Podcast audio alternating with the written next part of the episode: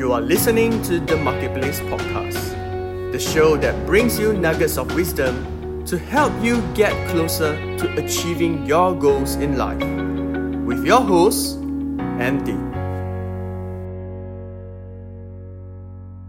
Hello，大家好，我是 Arin。上一集我们邀请到 Toby 来聊他有关他创业的部分，然后 Toby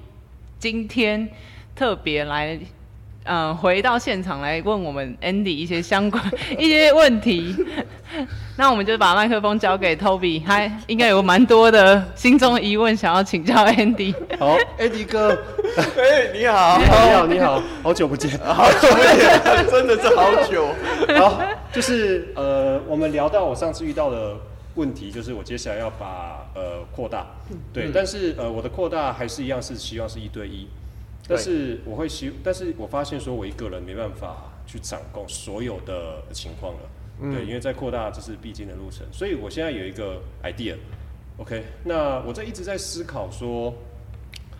呃，整个教学环境的话，其实最重要的东西就两个东西：学生跟老师。嗯，所以我们现在做的事情是把其他行政、行销那些全部都拔除掉了，就是剩下这两个。OK，包含我们的你要进场，我们全部都是用电子锁，全部都是保全那些东西，全部都你进场，全部都完全没有任何的行政人员了。嗯，现在已经做到这样。但是就算是这样，你要完全放大的情况下，我们也在思考要怎么放大。那我现在想做的事情是这样的：呃，当老师呃家长要选老师的时候，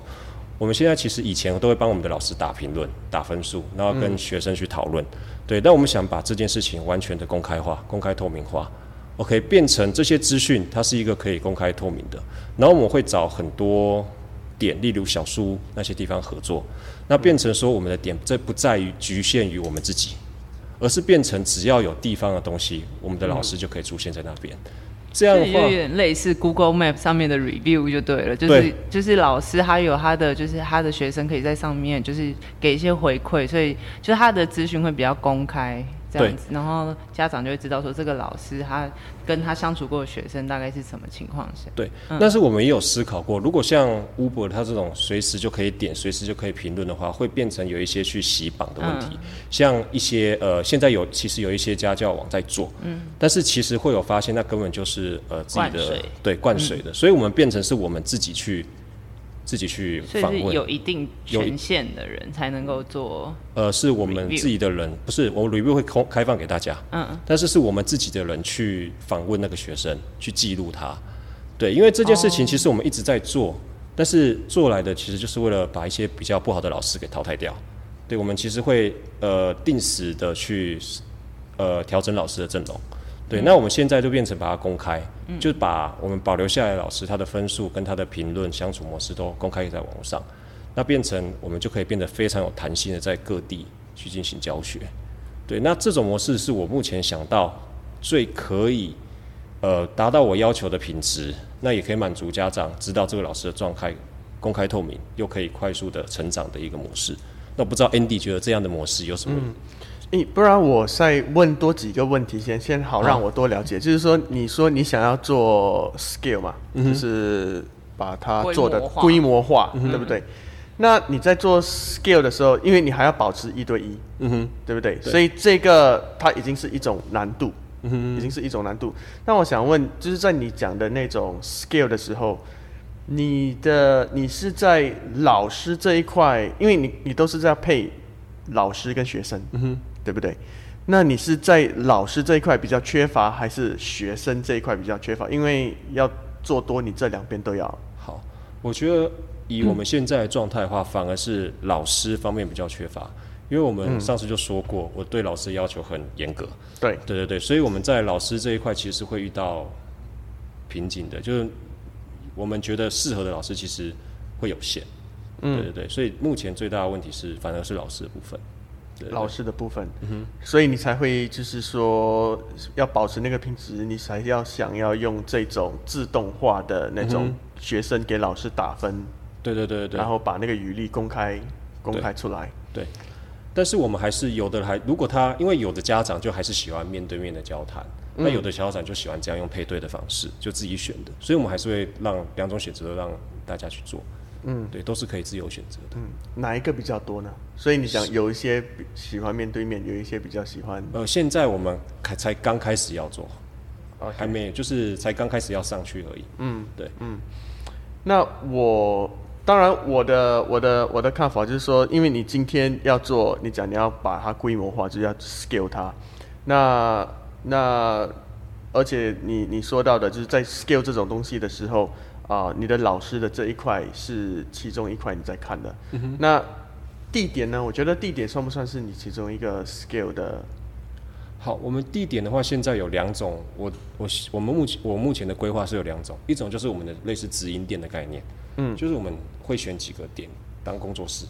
对，那些点的话就是固定，就是我们的常驻老师在那边。那另外一些点的话，就会选择和可能像一些共享空间合作，嗯，就变成我们 co-working space，对，那种东西那种地方合作。这样的话，我们的点可能因为可能有些地方，嗯，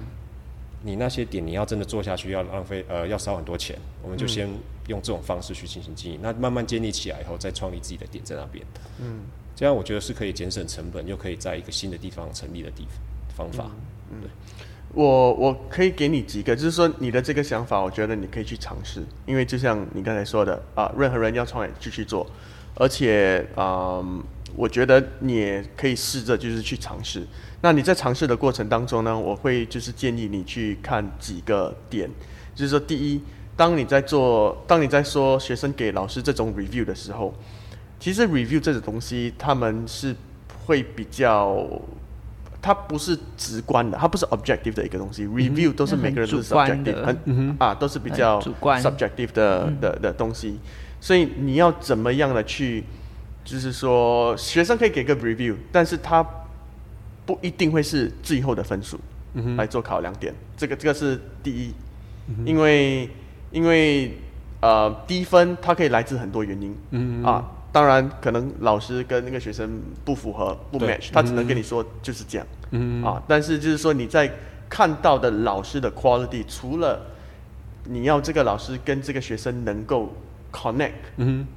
你还有什么要看到老师的一些 quality，对吗？你不是只是给老师这一方面来打分而已，嗯，啊，其实他有很多，所以这个你可能啊要去看一下。然后第二呢，就是说。我我我不知道你会有这个问题，就是我之前在做我的啊 education 的时候，我也是碰到老师这边的问题是比较多的，因为出来做的时候我很年轻，嗯，好，然后老师就会有那种十年的经验，就会说你干嘛跟我说我该怎么教 啊，对不对？我觉得这样教才是对的，嗯，啊，而且而且很多老师都是那种 part time 还在学校，就是嗯当老师只是。晚上还是周末的时候，也想要赚一点外快，嗯嗯，对不对？才出来，所以他们的那种 mindset，嗯对吗？已经是那种全职老师，但是，但是他们又，你懂吗？在我在就是在开补习中心的时候，可能你对你的补习中心有一定的那种老师要有一定的一种 behavior，跟一些你要塑造的一些 culture 文化，那。你也不想就是老师把他们学校的那种思想带进来，来教啊，来教学生。那可是呢，家长又很喜欢看的，不是那种你请大学生来教，他们是想要知道，哎，你这边个呃补习中心是有老师在教我的孩子的，所以给我我比较安心。在这种的情况下，哈，呃呃，当时候当时候我怎么去？我怎么去筛选我的老师的是，啊，第一，你要就是说每一个老师进来之前，我们都会做我们叫做一种那种，他会经过一个，我不我我不要把它叫成是培训，因为老师会不喜欢那种很有经验，为什么你要培训我？那我会把我的一些，当然这个是我也是有一点不希望的，是我会把我一些的教材给系统化。就是说，呃，我的一些教法，可能我是比较那种啊，会啊，把我的教课的方式，会跟一些现实上生活的那种 experiment 做一些 experiment 啊，还是什么样的，我都会把它规划，所以我就会尽量的以我的这个 syllabus 来去，就是说影响我的老师怎么去 deliver 我的这个教材，那。那这是第二个，还有第三就是。你常常要跟你的老师，我们叫做 teacher network 的这种 management，就是说常常要跟他们保持一个很好的关系。就是说，第一天、第二天，还是第一个月、第二个月，他们应该不会管你这么多，他们来只是要赚你的外快嘛，对不对？啊，你你有外快，他们就是说，哦，如果你真的对我要求。一到十这么多的话，我东家不打打西家，对不对？那可可是我们做创业的，我们就不可以让我们的老师一直进进出出，对吗？每一个月进来，我如果就花了一个月来跟你大概说一下我的文化，我想要塑造文化，哎呀，讲了过后就走了，你就一个月的时间、两个月的时间浪费掉了。所以有很多事情就是起初起初啊，我碰到的是。我投五位老师进来的时候，我没有硬强逼他们，嗯哼，我就就就让他们去做他们要做的事情，然后就以那种慢慢的跟他们相处多一点，慢慢的去影响他们。到你如果把这五位老师都影响好了啊，你接下来你就慢慢的把一个老师带进来，让这五位老师帮你去影响他，嗯哼，啊，所以你要。定好，就是说，你的现在现有的老师里面有几位是很符合，就是你你你这你这边的想法的，就让这些老师去影响他们，因为这个这个叫做我们叫做 teachers network 的那种呃 management 啊这一环节真的很重要，特别是建立核心团队的对建立核心团队的这这个很重要。然后另外一个，你在讲到 skill 的时候，我会就是说到，你会尽量的去想一些科技的运用，因为呃，我们不不管怎么，数位是未来了，嗯，对不对？对对对。那现在如果我们在说，我们以这种还是以这种一对一，我觉得还是会有市场的，因为当越多在数位化的时候，并不是说我们把我们的那些教材变成数位，对，哦，因为。虽然它是一个，当然，但是我们要知道它是一个趋势，啊，而且一对一，我觉得在为可能在短暂啊，很多人都会很喜欢去 online，但是我觉得到了比较后面的时候，大家会意识到还是人与人一对一沟通比较好。对，就像这这次的疫情啊，就是我有很多朋友，当然台湾我知道是最 least affected 的。很多朋友在外国，他们都说我们都很想回公司，都都都不想要这么想要在在家那种啊工 work from home。所以你要去想一下，就是科技在我们这个教育的这个行业里面，它会带来怎样的一个一个变化？我觉得这个是要去思考的一个问题啊。但是还是要去坚持，就是。你保持你的一个很好的理念，就是你就是要把最好的品质的 education 带给学生，嗯，哦，然后你最重要的环节就是老师跟学生，其他那种后面呃呃 back end operation 做什么 marketing 啊，还是呃那种 payments 啊做钱啊，还是 admin 啊这种东西，还是你有一些店你需要有人去管啊，我觉得这些。都可以，就是说，它不是你的主要要想要去管的，尽量如果能够以科技的方法，就就直接去，就直接去这样啊，自动化。那在教学，我觉得还是要去看，因为我知道有几种的教法，他们都说，我现在外面是这样去卖的啦，就是说我们有这个 AI 的 adaptive learning。OK，什么是 adaptive learning？中文我不知道怎么翻啦，但是它的意思就是说，学生来到我这个。软件，他就是自己读了一篇文章，还还是读了一个 theory 过后，他自己去做。做呢，他的他是会说，哦，AI 会在后面去计算，哦，这个问题他不会，所以他到底是哪里弱，哪里强？但是我还是觉得 AI 它是很强，它很它很强在就是会跟你说怎样做才是对的答案，怎样做才是错的答案，怎么样的去。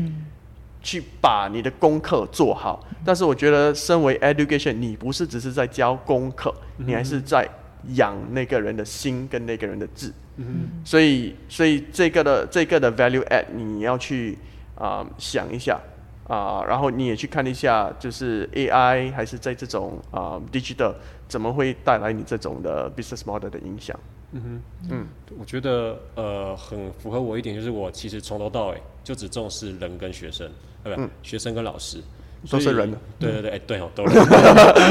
对啊，所以我们也会尽。我觉得老师他是一个不管科技在进步啦，但是他是一个不可替代的，尤其是我们的风格。一开始我们就讲到我们的风格是看学生的心，还有他状况。我不呃，我个人不太相信说 AI 可以去。呃，像人类一样，至少在我有生之年，应该不可能像人类一样可以去那么的去 touch 到呃学生的心。嗯，所以我觉得这件事情是我们的优势跟特色，所以我这件事情会一直保留下去。嗯，对啊，真的很重要。嗯，那其实时间也刚好差不多，那就是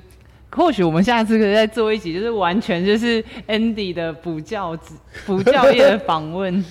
好啊，很有趣啊。对啊，就是换 Toby 来访问他。好，OK，那我们今天就先到这边，感谢 Toby 跟 Andy。好，谢谢。Thank you for joining us in this episode of The Marketplace. We hope you have been blessed, and we want to walk with you in your journey to achieving your goals. So make sure to visit our website at www.helloandtl.com to follow me on my other social media accounts. Do drop me any comments or any feedback that you have for the show. Thank you, and we will see you in our next episode.